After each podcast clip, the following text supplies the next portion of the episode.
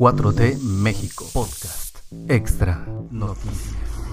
Síguenos en todas las redes sociales como arroba 4T México. Viernes 8 de abril de 2022, bienvenidas y bienvenidos a este podcast de noticias 4T México el podcast de noticias, el podcast plus que tenemos dentro de una serie de podcasts aquí en 4T México que lo puedes escuchar desde Spotify, porque Spotify además de tener tu música favorita, tiene los podcasts completamente gratis. Un día como hoy, pero de 2002, murió la actriz sonorense María Félix, reconocida como una de las figuras principales de la época de oro del cine mexicano Ganó diversos premios, entre sus películas destacan Doña Diabla, Enamorada y Río Escondido. Yo soy Mario Alfonso y para hoy tenemos estas noticias. Mentirosos.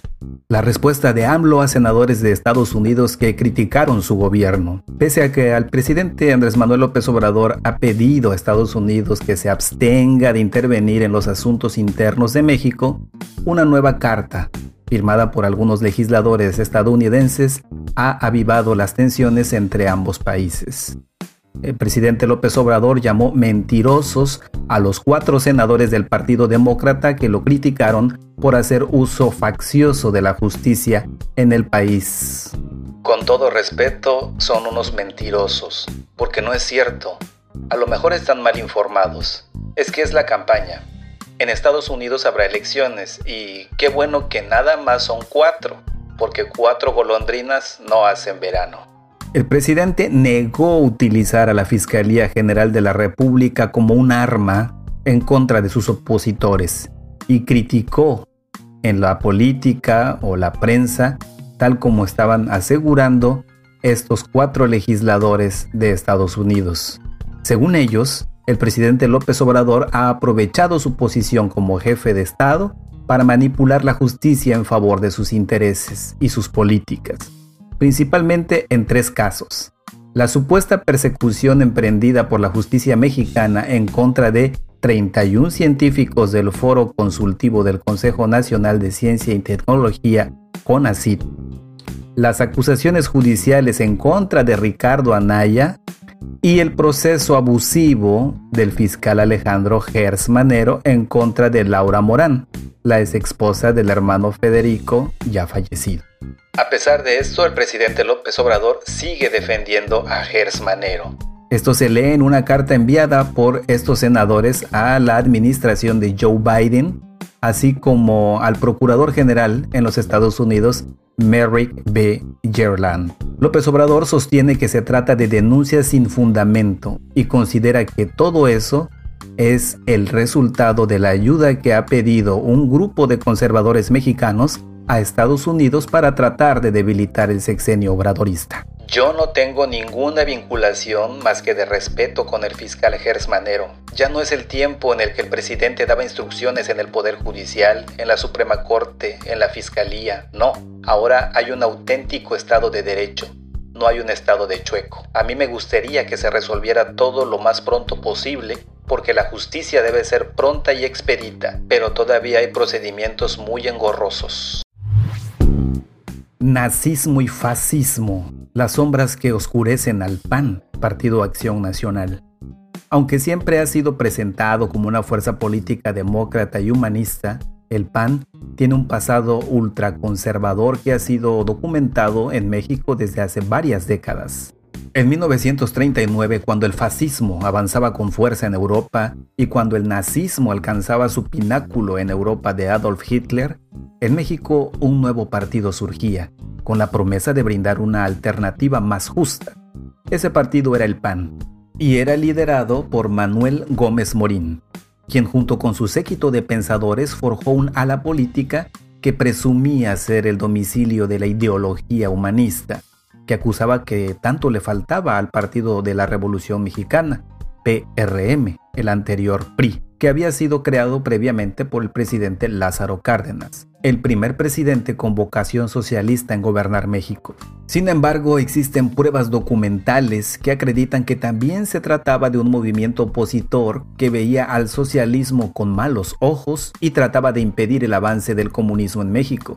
Esto se documenta en el libro Los orígenes del PAN, publicado en 1997 por el historiador mexicano Pablo Moctezuma Barragán. En los primeros años de la Segunda Guerra Mundial, la izquierda mexicana, el gobierno de México y los servicios de inteligencia estadounidenses y soviéticos dieron por hecho que Acción Nacional era profascista y que sus posturas favorecían los intereses del eje. Esto explica a UNAM Global el periodista y caricaturista Rafael Barajas, el Fisgón, quien a su vez es autor del libro La raíz nazi del PAN, publicada en 2014.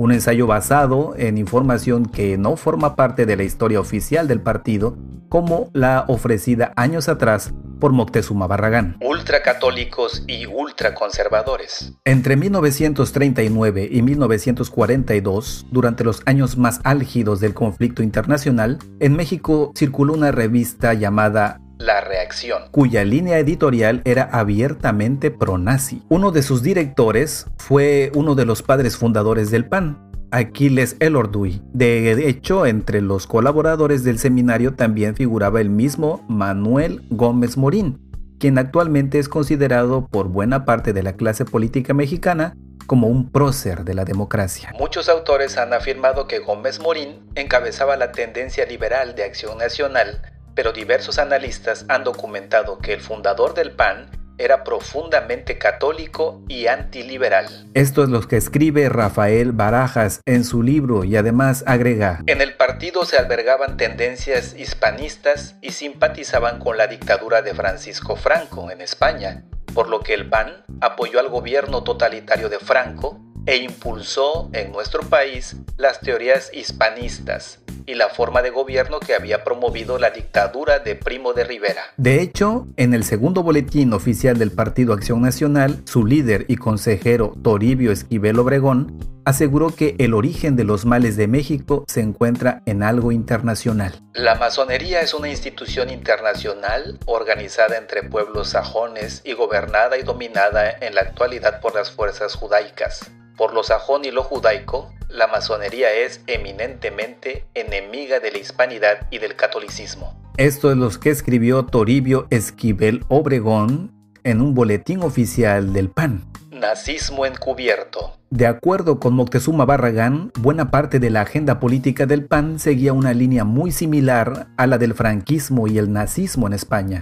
Sin embargo, este tipo de discurso los mantuvo de forma discreta para no poner en peligro su desaparición del sistema político mexicano. Actualmente, el PAN es la fuerza de derecha con más fuerza en México y en el partido opositor al presidente Andrés Manuel López Obrador, quien afirma que el pasado fascista y nazi del partido es un tema de polémica que siempre ha sido muy discutido. No hay que olvidar que el PAN nace en 1939, un año después de la expropiación petrolera para oponerse a la política del general Lázaro Cárdenas.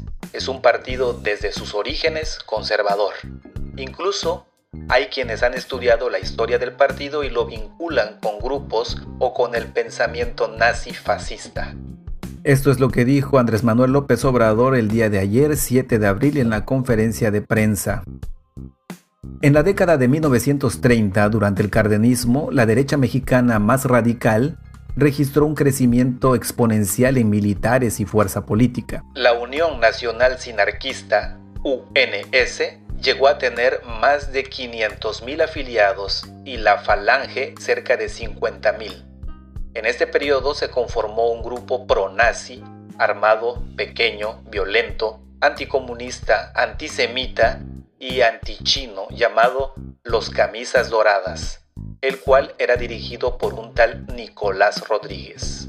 Esto explica Barajas basado en el libro La derecha radical en México en 1929 a 1949. La cercanía de los primeros hombres del PAN con ideas y personajes de la derecha radical era notoria.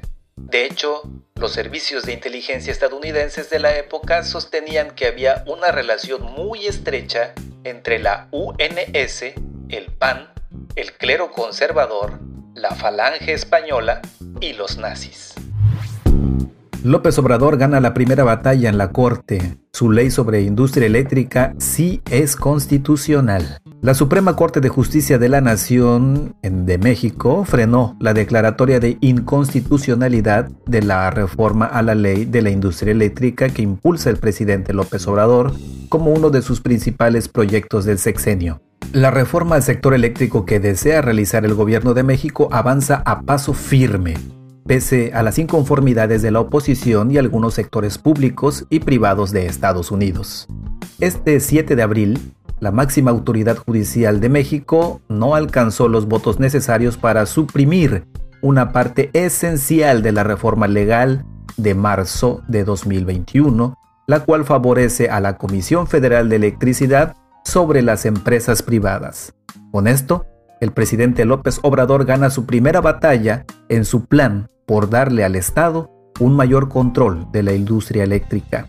Los ministros de la Corte que votaron a favor de la declaración de constitucionalidad de los cambios a la ley de la industria eléctrica, es decir, que estuvieron de acuerdo con la reforma propuesta por la presidencia, fueron Alfredo Gutiérrez Ortiz Mena, Yasmín Esquivel Moza, Loreta Ortiz Alf y Arturo Saldívar, quien es el ministro presidente de la Suprema Corte de Justicia de la Nación. Los otros siete ministros, en cambio, alegaron que la reforma es inconstitucional porque infringe el principio de libre competencia en la región y viola el derecho a un medio ambiente libre de emisiones tóxicas y contaminación.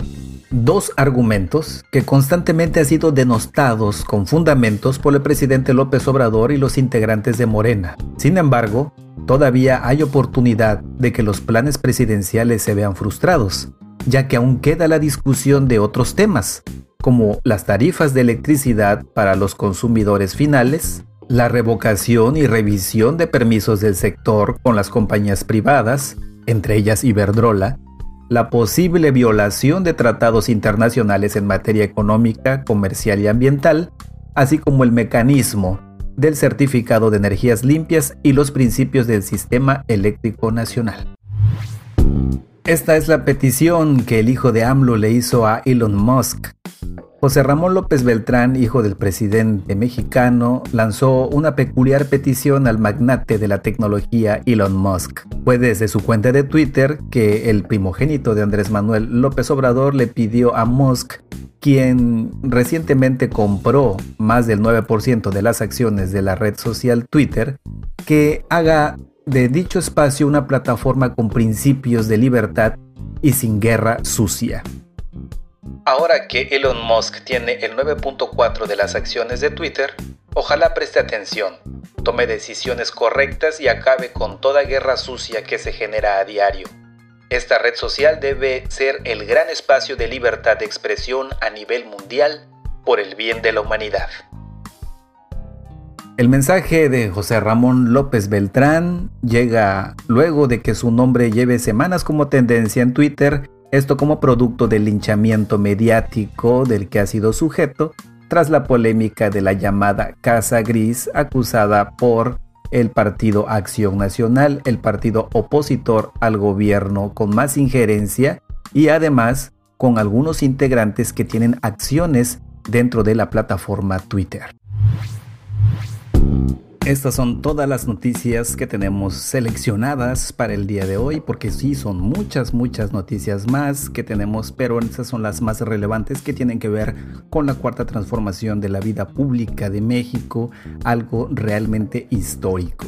Y otra cosa que también es histórico dentro de estos tiempos políticos nuevos que estamos viviendo es la democracia participativa. Y uno de estos eventos es precisamente el que tenemos el 10 de abril, la cita que tenemos para la revocación o ratificación del mandato. Si quieren ratificar el mandato de Andrés Manuel López Obrador, hay que ir a votar. Y si no quieren que Andrés Manuel continúe en el poder, también hay que ir a votar. Esto es un, ejercicio democrático en el cual debemos de participar cualquiera que se sienta que es demócrata. Así es que olvidemos esos temas de la oposición que no quieren un ejercicio democrático cuando ellos mismos se pronuncian como auténticos demócratas. Pero bueno, esperamos que se presenten por ahí. Y otra cosa también que les quería decir es que si escuchan este podcast en Spotify, en algún dispositivo móvil como su teléfono o su iPad, también pueden ahí participar en una encuesta que estamos realizando. Es una encuesta sencillita para ver más o menos la participación de los escuchas inteligentes y conocedores de este podcast. Además, por favor, compártanlo con sus amigos, con sus vecinos, con todos los que puedan en sus redes sociales y cuando compartan recuerden que lo que siempre se dice aquí es verdad. Este podcast fue publicado por 4T México, producido por Mario Alfonso. No olvides seguirnos en todas las redes sociales como arroba 4T México.